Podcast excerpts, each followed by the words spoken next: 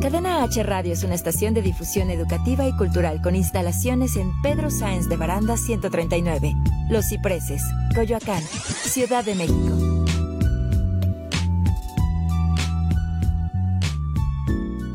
Las opiniones realizadas en el siguiente espacio son responsabilidad de quien las expresa. Cadena H Radio se deslinda de los comentarios o contenidos generados en el mismo.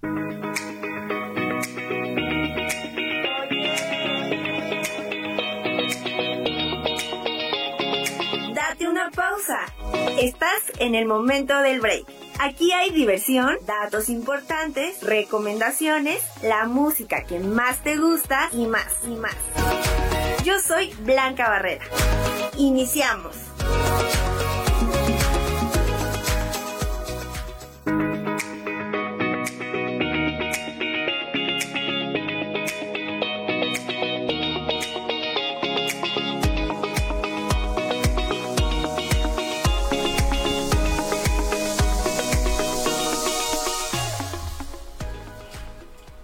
Hola amigos de Cadena H Network, ¿cómo están? Bienvenidos una semana más aquí al momento del break. Yo soy Blanca Barrera, estoy con mi amiga y compañera Nikki Castellano, siendo las 4 o 3 de la tarde. ¿Cómo estás, Nikki? Bastante calorada. Curiosamente allá afuera hace frío y acá adentro hace calor. Eh, vivimos en un ecosistema muy diferente acá dentro de cabina. Claro que sí, así es, pero hoy tenemos una invitada que nos va a acompañar durante todo el programa, Nikki, que vamos a tener varias secciones el día de hoy y ya está con nosotros a través de esta pantalla aquí, aquí atrás de nosotras. Di, bienvenida, Di, ¿cómo estás?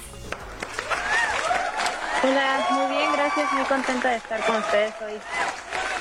Nos da mucho gusto. Bueno, ¿quieres empezar con el tema del día de hoy, Nikki? Que yo estoy muy ansiosa. Nuestro invitado de la semana pasada, sí fue el de la Sí, semana pasada, ¿no? claro. Carlos Rapo, nos dio la idea para nuestro tema social de esta semana y la verdad es que a mí me dio risa, o sea, cuando lo mencionó me dio risa, pero ya cuando empecé a leer un poquito sobre el tema y todo eso, me di cuenta que es como algo importante, algo que, que, que uno no esperaría tener que hablar porque suena risible, pero Exacto. es muy, muy, muy importante y eso fue lo de el embarazo en los tiempos del COVID. Claro, en tiempos de cuarentena. Eh, pues yo leí que la ONU hizo un estudio donde eh, resultó que aproximadamente 7 millones de mujeres van a tener embarazos no deseados durante la cuarentena alrededor del mundo. Qué triste sonó eso. O sea, embarazos no deseados como que estábamos en cuarentena, no es como que no tengamos televisión, pero aún así... pero van a ser no deseados. ¿Tú qué, ¿Tú qué opinas acerca de este tema, Di? Pues creo que con respecto a no deseados o no, pues ya eso es por eh, decisión de cada quien cómo se protegen en cuarentena o no en cuarentena.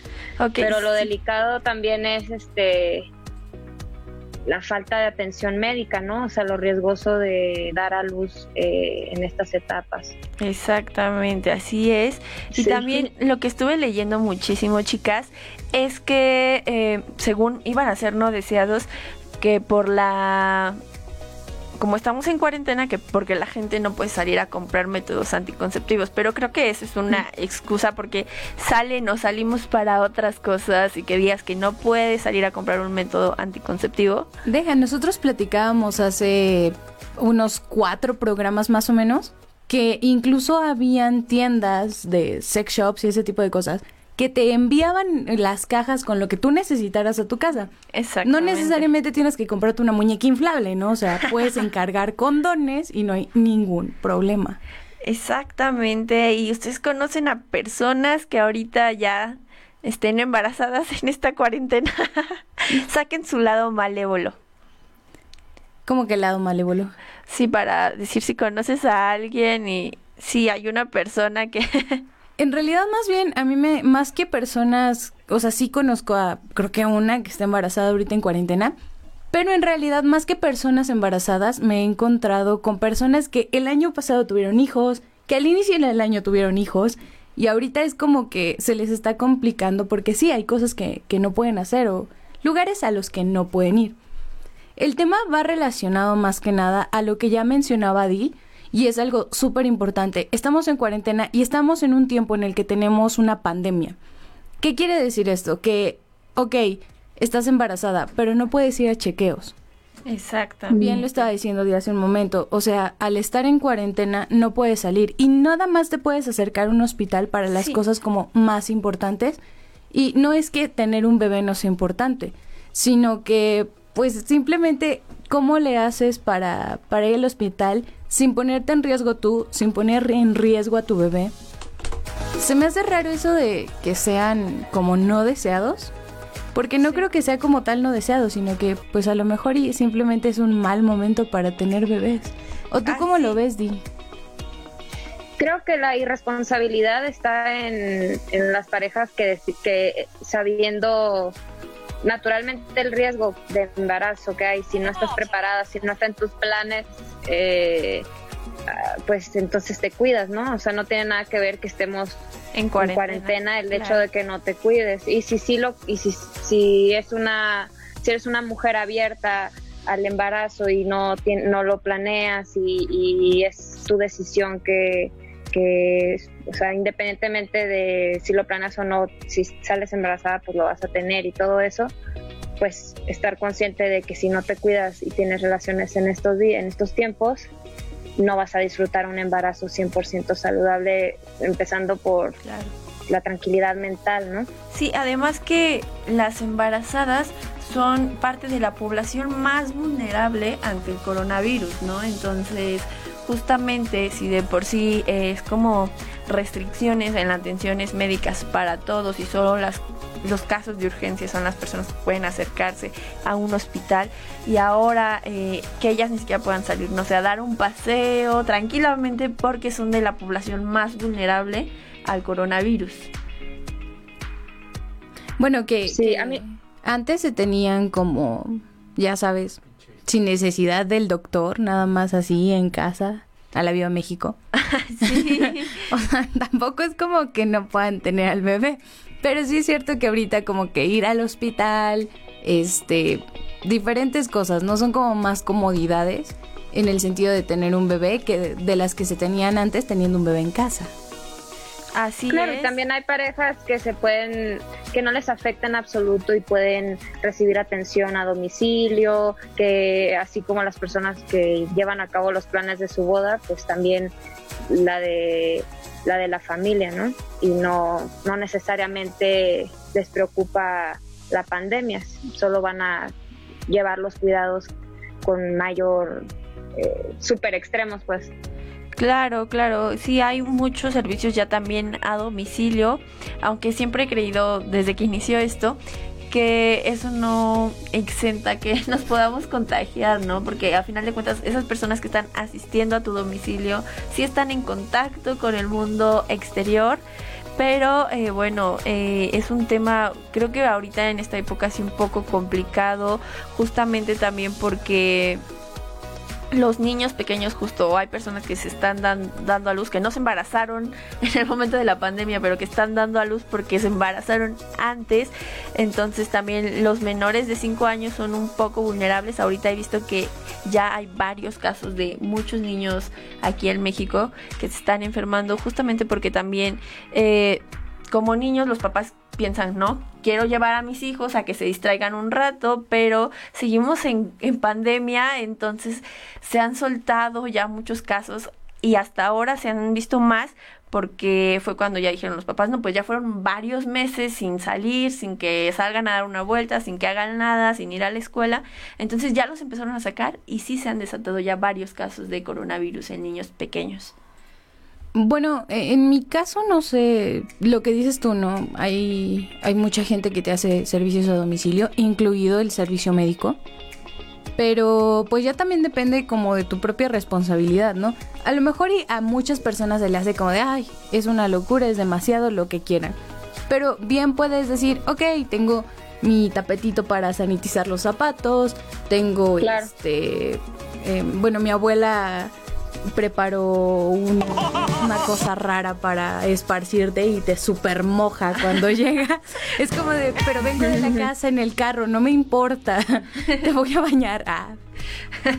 sí, así es, ¿no? Creo que ya hay bastantes medidas que se pueden tomar y creo que esta es una de, de, ellas por si alguien nos visita en casa y sobre todo si hay personas vulnerables como justo es el caso de las embarazadas que es el tema que estamos tocando el día de hoy aquí en el momento del break. Eh, como recomendación eh, pues ya saben evitar visitar mucho a esta, a esta población y a las embarazadas pues que sigan los cuidados. He visto que hay muchas actividades en grupos, estuve viendo cuando investigué que en grupos de Facebook han hecho actividades entre las personas embarazadas, para poder pasar la cuarentena de una mejor manera. Pero, ¿qué creen chicas? Se nos ha ido el primer bloque, vamos a ir a un corte rapidísimo y regresamos aquí a Cadena H Network. Ah.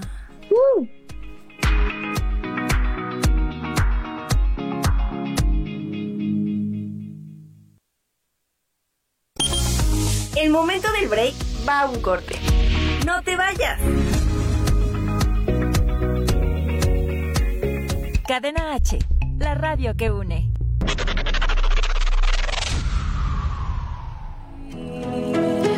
Hay veces que Hola a todos mis amigos de Cadena H, la radio que une. Yo soy Brisa Carrillo y los invito a ver esta décima temporada de Como dice el dicho de lunes a viernes a las 5 y media de la tarde por las estrellas. Y también los invito a que sigan mi canal de YouTube para que no se pierdan mi próximo sencillo Todo terminó. Besos y saludos a todos. Si todo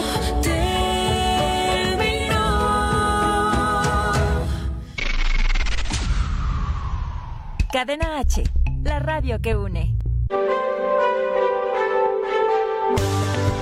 Hola, ¿qué tal? ¿Cómo estamos? Yo soy Rick Aquelarre Hernández y les traigo todo lo relacionado con marketing digital. Tres lecciones valiosas para impulsar la estrategia de marketing digital. 1 Planifica el tiempo. Debes asignar tiempo semanalmente a promover tu negocio en las redes sociales de forma consistente. Si no lo haces, tu competencia te llevará a la delantera. 2. Mide resultados. Es importante definir los objetivos y desarrollar una hipótesis para poder medir los resultados de tu estrategia de marketing en las redes sociales y debes evitar el error de promover tu negocio sin medir los resultados. 3. Mantenerse al día. Es clave para los negocios y profesionales mantenerse al día con las nuevas redes sociales, a pesar del esfuerzo que eso representa, ya que proporciona una clara ventaja sobre la competencia.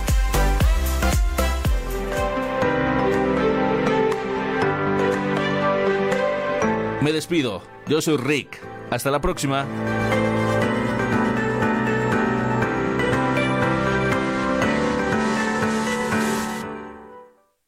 Cadena H, la radio que une. Ya regresamos. El momento del break continúa contigo.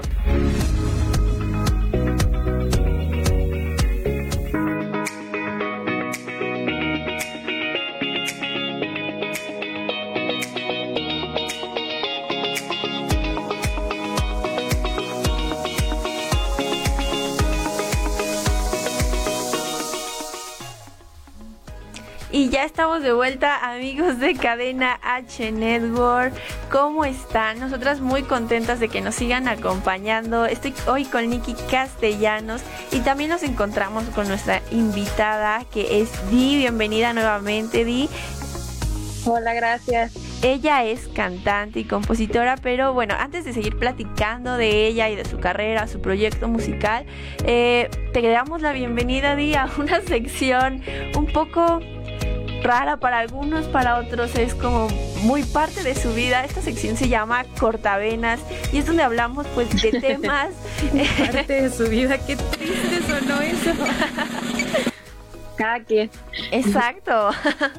donde pues hablamos como de las problemáticas o de las cosas tristes, los problemas fuertes en las relaciones y el día de hoy tenemos un tema que es relaciones dependientes. ¿Les ha tocado, chicas? Relaciones dependientes. E- Esta semana que hice la publicación de para que nos contaran como sus sus anécdotas, la verdad es que me di cuenta que todos tenemos una hemos tenido una relación dependiente en algún punto. O sea, el que diga que no es porque emocionalmente está ligeramente. Le teme a la verdad. que diga la verdad, sí. sí. Exacto, exactamente, que digan la verdad.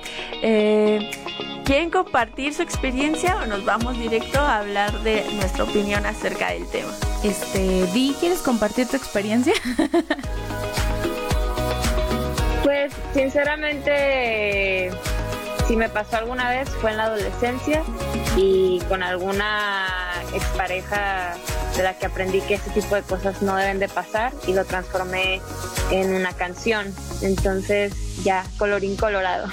Ah, qué bueno, de todo sale algo Sí, bueno, por le- sí. canción.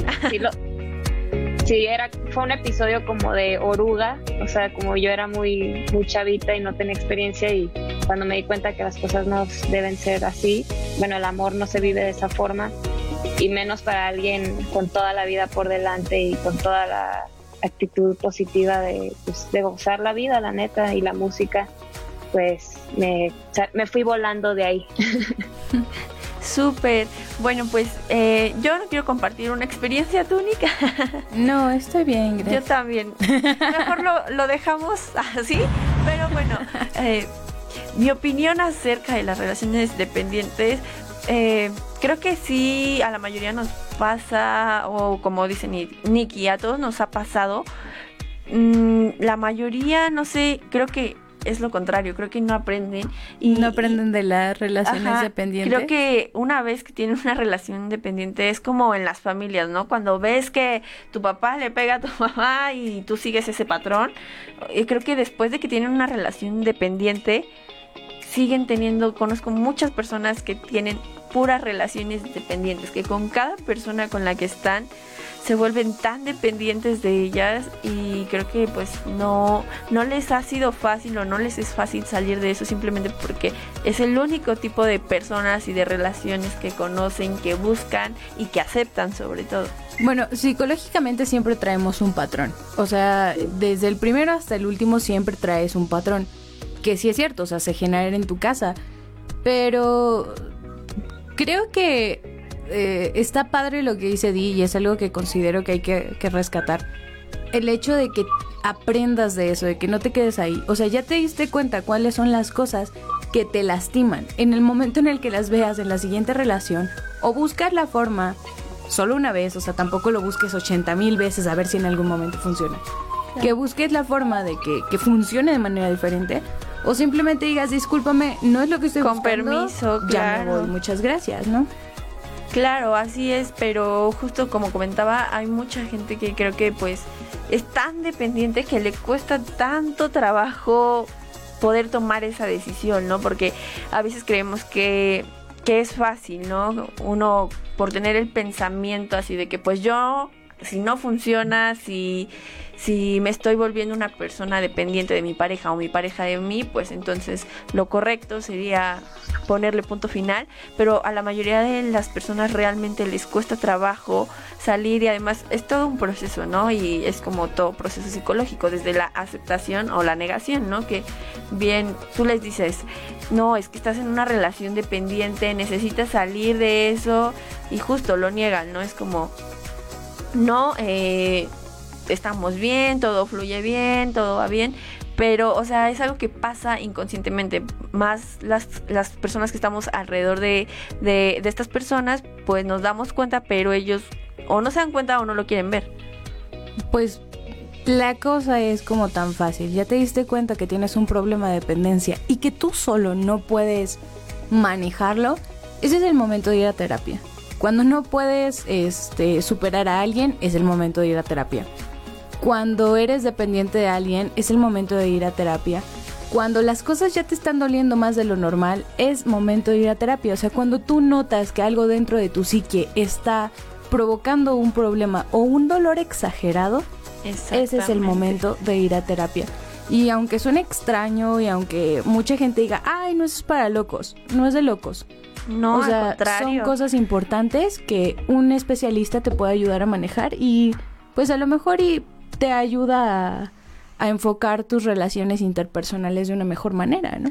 Así es, y además creo que todo lo contrario, lejos de ser de locos, es de una persona bastante consciente de lo que está viviendo, de lo que está pasando y que quiere hacer algo porque su estabilidad mental permanezca. Entonces, sí es una buena opción ir a terapia, piénsenlo. Si ustedes están pasando de más por una situación así, sería conveniente que, que lo piensen, que tomen en cuenta y consideren el salir de esa relación que no les va a llevar a nada bueno y justo es un trauma, es un problema que hay que tratarlo con ayuda profesional.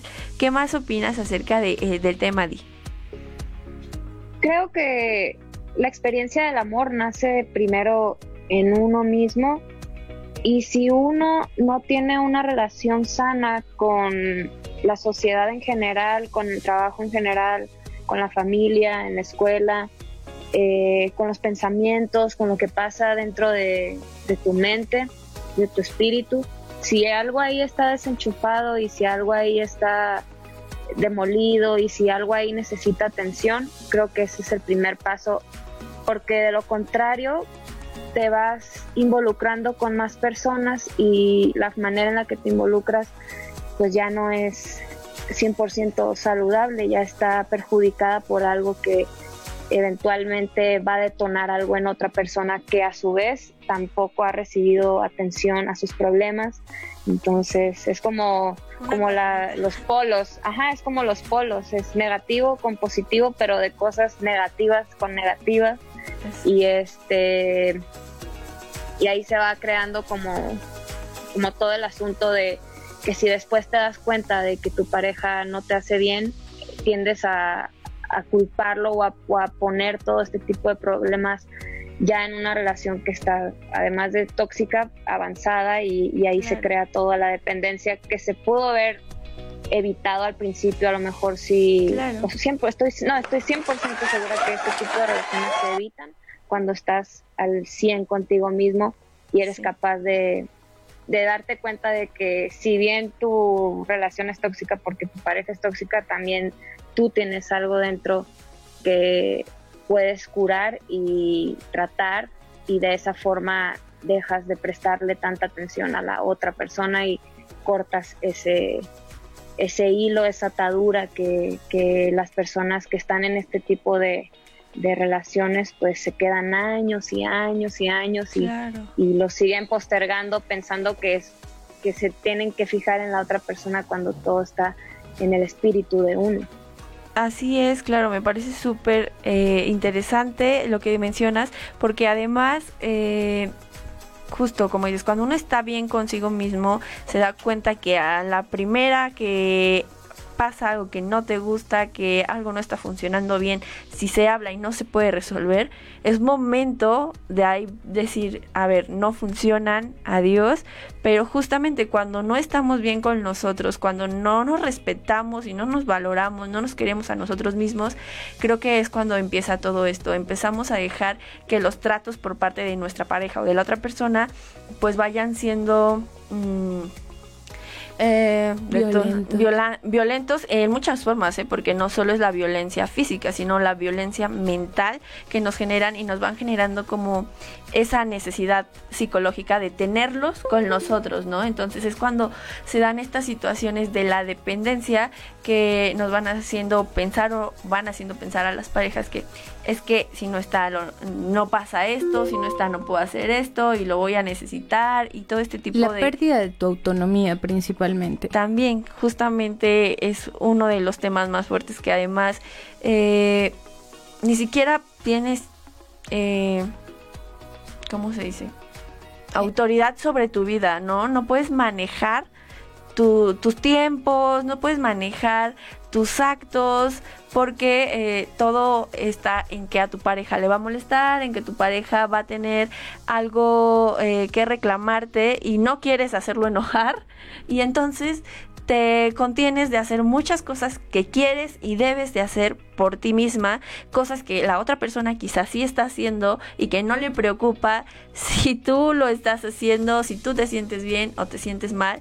Eh, realmente es un tema bastante delicado. estas relaciones creo que de verdad no conozco de verdad a nadie que no que no haya tenido una relación dependiente y y bueno, es momento de salir de, esta relación. Para eso, ¿tienes pensada alguna canción para identificar este tema, Nikki? Ah, sí, hice toda una lista de canciones. una, playlist, anótenla. Esta, vez busqué canciones como que fueran más conocidas, que curiosamente de, de, los que me gustan no encontré, entonces fue como de, ah, bueno, ok. Tengo una de Alejandra Guzmán, que era Llama por favor. Vuelve de Ricky Martin. Ah, Terco Corazón de Manuel, creo que así se llama. Nada más me acordé de la letra. Soy un desastre de Timbiriche y, capítulos de Divicio. Súper, sí, justo. Todas, todas hablan de dependencia emocional. Sí, esa de suelta mi mano de de Sin Bandera es una de las que también habla de dependencia en las relaciones. Di, ¿a ti se te ocurre alguna? Eh, no, la verdad no. bueno, amigos, vamos a ir a un corte rapidísimo y volvemos con Di. No se vayan porque ya viene la entrevista. Regresamos.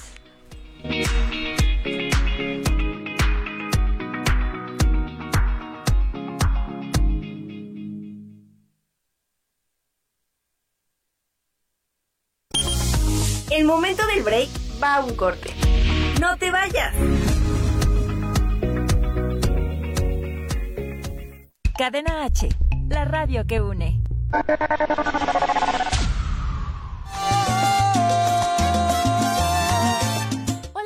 Edith Palomera, la coneja, locutora de la Qué Buena, y te invito a que escuches la mejor programación aquí en Cadena H Radio. Sigue en mis redes sociales, Instagram, arroba coneja palomera, Facebook, Edith Palomera, la coneja. Y mi canal de YouTube, Coneja Palomera.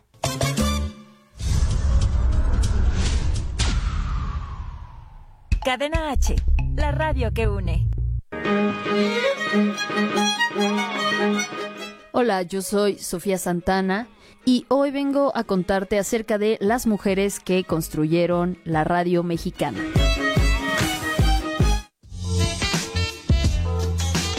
Una de las mujeres que consolidó la radiodifusión en México fue María Luisa Ros Landa. Oriunda de Tulancingo Hidalgo, es considerada una de las primeras periodistas al trabajar primero como redactora en el periódico El Imparcial y El Mundo Ilustrado en 1903 posteriormente en el Universal hasta convertirse en directora del Universal Ilustrado en 1910.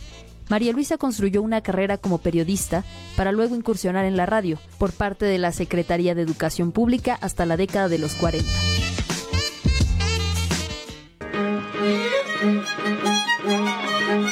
Yo soy Sofía Santana, escúchame por Cadena H, la radio que une.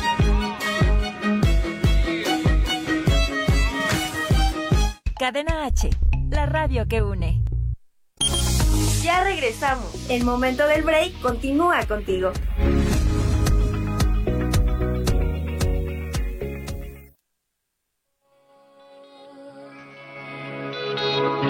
Solo ser transparente.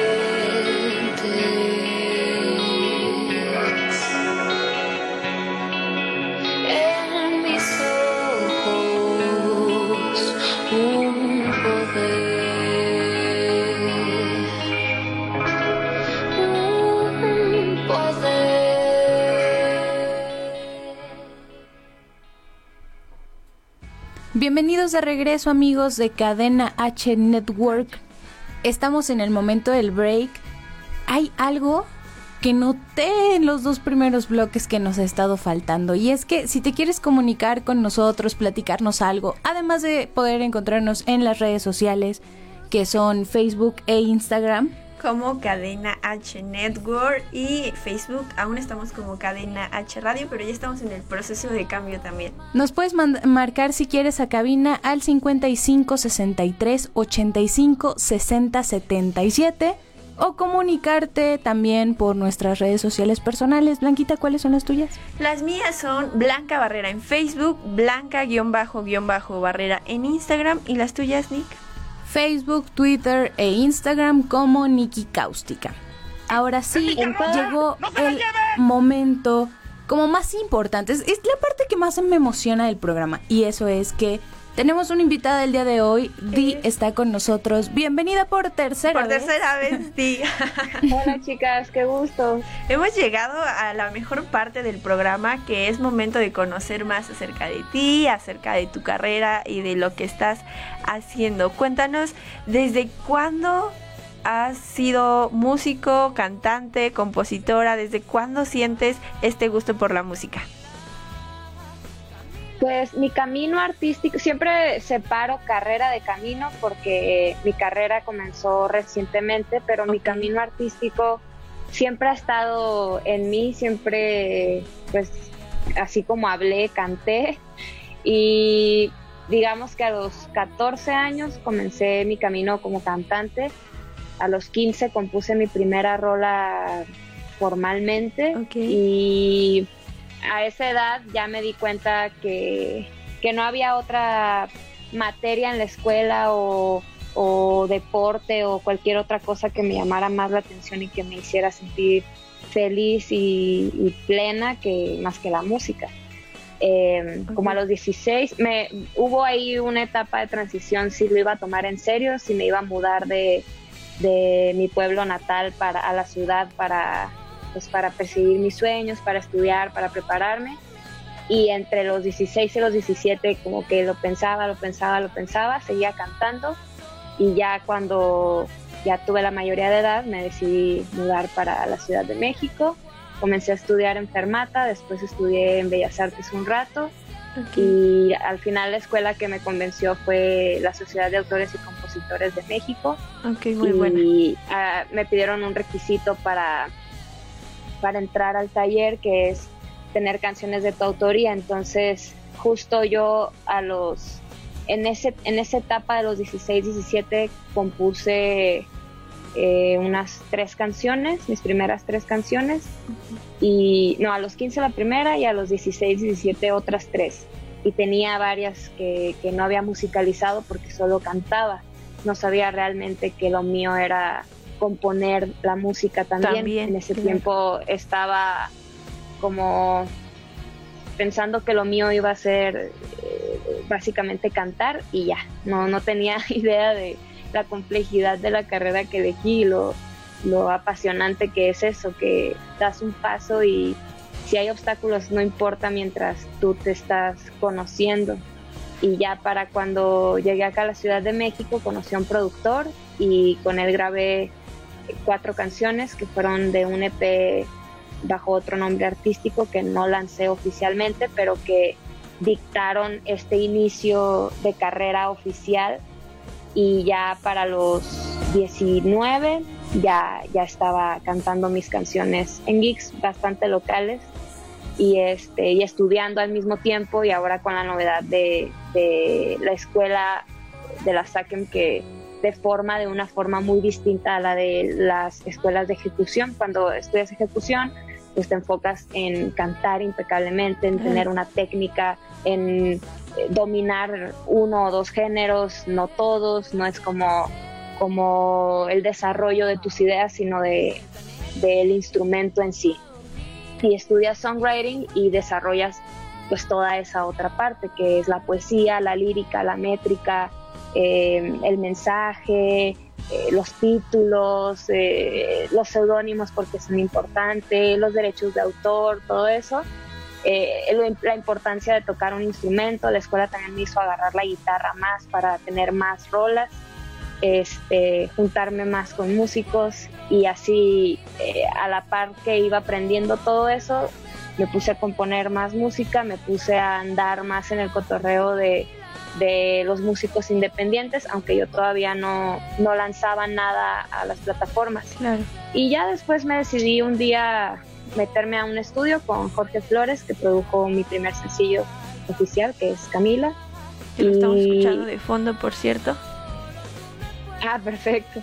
Y este y ya en esto fue en marzo que se suponía que iba a ser mi debut oficial en un evento, pero la pandemia hizo que todo lo lanzara Ah, Hashtag digitalmente. coronavirus. Sí. Y este y por eso ahora me siento muy contenta y agradecida de estos espacios e invitaciones porque esta es la forma en la que he estado mostrándole al público lo que hago, que está en Spotify y en todas las plataformas de streaming como D, DI, que es el acrónimo de Diana, ese es mi nombre, y este y también pueden encontrar noticias de mi música en mi Instagram, arroba dinamita.d. Súper Y bien, esa Diana. es mi historia musical.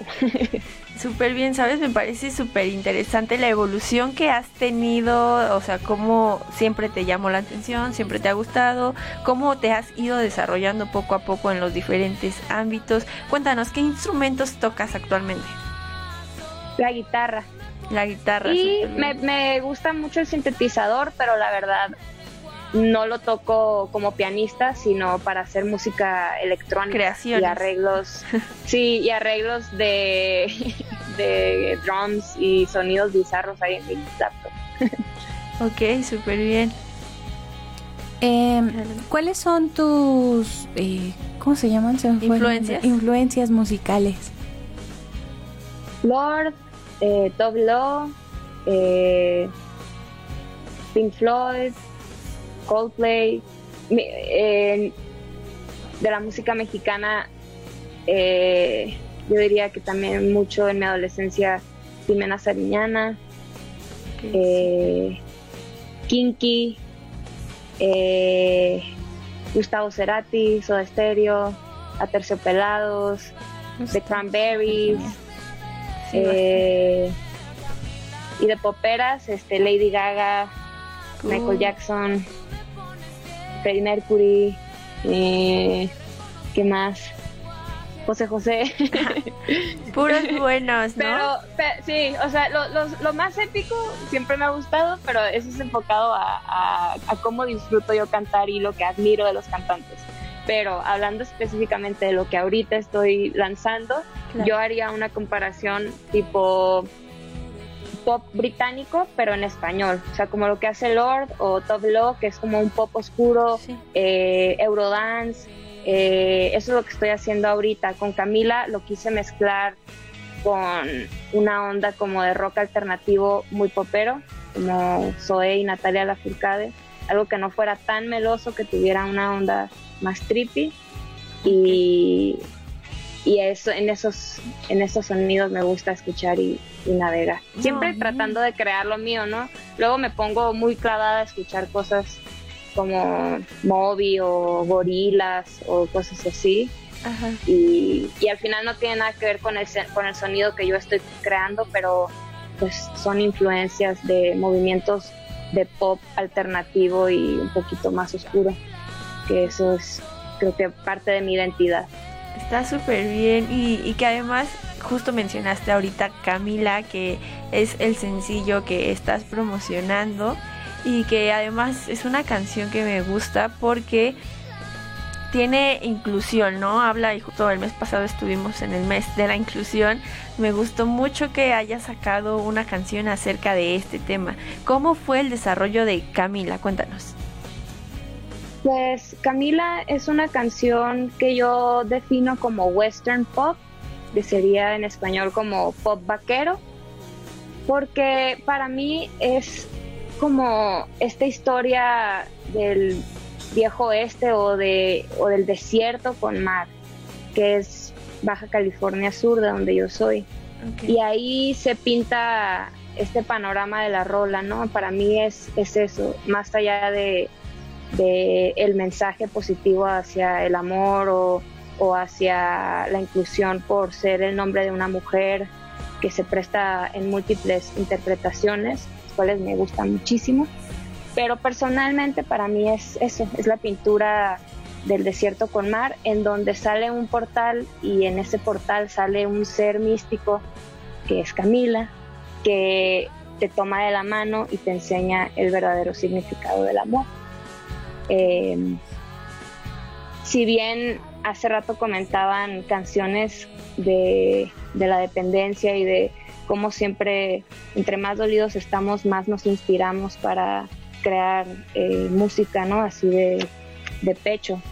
Eh, obviamente yo soy alguien que, que, tiene eh, cicatrices y cosas que sanar a través de la música y así como tengo muchísimas canciones tristes y, y despechadas también, pero justo este primer sencillo que, decidí lanzar me inspiró mucho y me, me alivianó mucho el espíritu porque es totalmente lo contrario, es amor positivo, es un mensaje de que el amor perfecto no existe, simplemente existe la libertad en el amor, que es dejar fluir las cosas y saber que lo que tú das es lo que recibes y no es lo que esperas recibir. Em, es eso, es la hermosura de, la mujer más allá de, la sexualidad femenina, sino claro. como, como este, o sea, digamos que la canción podría tener cualquier nombre o podría llamarse Dios o podría llamarse Espíritu, pero yo le puse Camila porque me gusta que inmediatamente se relaciona con algo bello por ser femenino. Claro. ese, ese es el juego de Camila. Está súper bien y súper súper lindo el mensaje que quieres hacer llegar con esta con esta canción con Camila que la verdad eh, cuando la escuché además te transmití como algo súper tranquilo muy relajado mucha calma además. Y, y el mensaje que justo estás dando del amor justo lo que mencionaste, el amor es libre, el amor debe tener libertad y también esta frase también se relaciona con eh, nuestro tema anterior, ¿no? Creo que sí, bastante. Va, bastante de acuerdo con nuestro tema anterior. Y cuéntanos, Eddie. Eh, ¿De qué trató tu primer composición eh, que hiciste? Nos contabas cuando estabas en la secundaria a los 15 años justo de, del otro lado de es el anticamila. Okay. esa fue mi esa fue mi primera rola, una anticamila. Es una canción que se llama Enamorodio y pues ahí está, ¿no? El título lo dice todo. Estaba enamorada, estaba enamorada de alguien que odiaba al mismo tiempo y no sabía cómo expresarlo y, fue la primera rola que compuse y me alivianó tanto, me hizo sentir tan bien, dejé de llorar por esa persona, dejé de frustrarme y dije, esto es lo mío, aquí todas las cosas que me pasan y que yo dramatizo en mi interior o sufro o, o super gozo, lo que sea, porque soy muy intensa, pues ahora lo voy a hacer música. Lo liberas componiendo y haciendo tu propia música. Está increíble porque además es como un aprendizaje, ¿no? Sí, sí, es una alquimia de emociones. Transformas toda la, iba a decir una serie, todo lo oscuro en, en, luz o, ah, bueno, toda la mierda la transformas en algo útil, ¿no? Súper bien. No, no está fuerte, no está fuerte. Adelante. Eh, de esa canción que nos estás platicando, ¿te acuerdas cómo va? ¿Nos cantarías a capela un cachito? Sí. Eh, seguro que te encuentro y me seduces para no volverme a ver. Camila, Camila, solo tú me pones bien sabré reconocer el lenguaje de tu mundo celestial. Camila, Camila, solo tú me puedes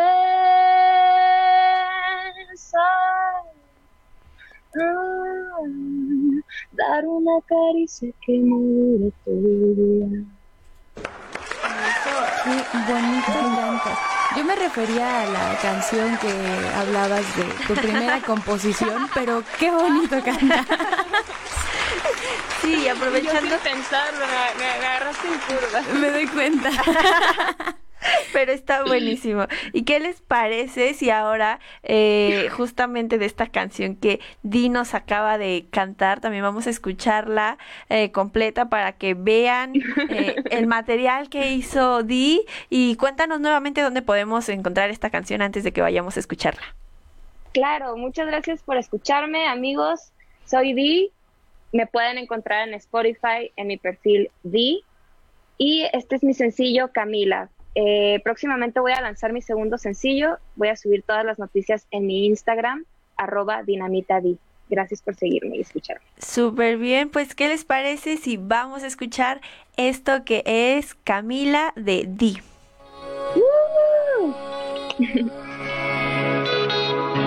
Solo ser transparente.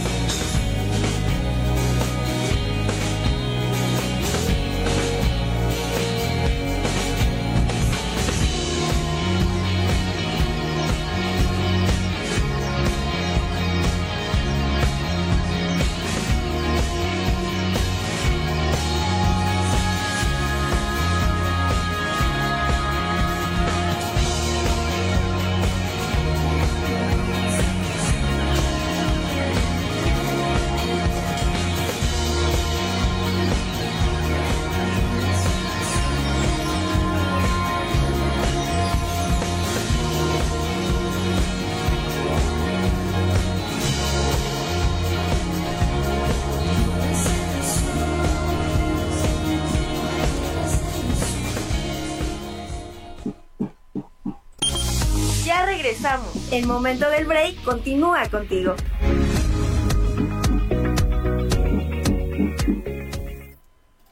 Amigos de Cadena H Radio, no sé para ustedes, pero eso para mí estuvo genial. Bienvenidos de nuevo. A mí también me encantó, fue como un deleite para nuestros oídos. Aquí todos estuvimos comentando cosas bonitas de Camila Di. Está muy cool esta canción. Cuéntanos cuándo salió esta canción. El 20 de marzo de este año. Súper bien. ¿Y qué respuesta Y ha próximo- tenido? ha tenido una, una respuesta súper padre, la verdad. Eh, estoy muy contenta porque a todo el mundo, le, o sea, que la escucha, le gusta mucho la canción y ahorita estaba escuchando a los chicos en cabina también estaban diciendo que les recordaba un poco a Di Marco y a, Matilde, una gran colega, cantante. Siempre hay comentarios padrísimos y diferentes y eso es lo que yo quiero marcar como tendencia, aunque soy un artista que si bien no tengo el reconocimiento mundial de una diva, una estrella, pero lo que más me apasiona a mí es eh, la libertad que tengo para ser auténtica y que eso siempre genera comentarios súper Buenos, chidos. claro. decir que te robaste nuestro corazón de este Y que a ver si para la próxima vienes. gracias, gracias. Y bueno, está, me gustó mucho también. Estamos a punto Di, de terminar este programa. Antes que nada, agradecerte que hayas compartido este espacio con nosotras. Y, y también eh, platícanos qué estás haciendo ahorita en estos tiempos de COVID, de cuarentena. ¿Cómo estás presentando tu música? ¿Estás haciendo presentaciones online? ¿O, o cómo lo estás manejando? Hice un par de presentaciones online, no soy asidua a estarlo haciendo cada, cada día o cada bueno. semana. Estoy ahorita bastante introspectiva en mis ideas y en el, la- en el trabajo de mi segundo sencillo, porque ya lo quiero sacar, pero estoy metiéndole mano a la preproducción de mis ideas. Entonces, pues he estado leyendo bastante, informándome eh, cómo crear nuevos sonidos en el programa que uso ahí en la computadora. He estado haciendo yoga, he estado meditando, he estado echando hueva también, eh, he estado haciendo ejercicio, he estado aprovechando el tiempo para eh, mi recreación interior, porque no hay de otra, ¿no? Y, y realmente sí me desespero mucho, pero porque quiero salir y todo, rockear obviamente y estar con mis amigos sin ningún problema. Pero es un buen momento para, para escuchar mi interior y mis ideas y, próximamente las puedan escuchar plasmadas en mi nueva, en mi nueva rola. Súper bien, claro, ha sido un tiempo de mucho aprendizaje para ti y que lo has llevado bastante bien según lo que comentas. Te agradecemos de verdad mucho, mucho que nos hayas acompañado. Esperemos pro- pronto te podamos tener también aquí en vivo en cabina. Y bueno, te mandamos un gran, un gran abrazo. Nosotras ya nos tenemos que ir. Espero que te la hayas pasado mando muy un bien con abrazo a todos nosotras. un beso. ¿Cómo?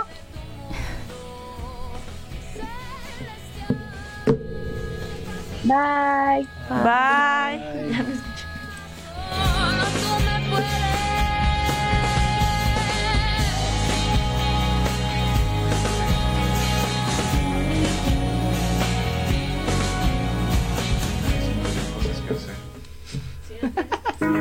Esto es todo por hoy. No te pierdas la próxima emisión con mucha diversión, música, recomendaciones, datos importantes y más, y más. Yo soy Blanca Barrera y tenemos una cita la próxima semana por Cadena H, la radio que une. Cadena H Radio es una estación de difusión educativa y cultural con instalaciones en Pedro Sáenz de Baranda 139, Los Cipreses, Coyoacán, Ciudad de México.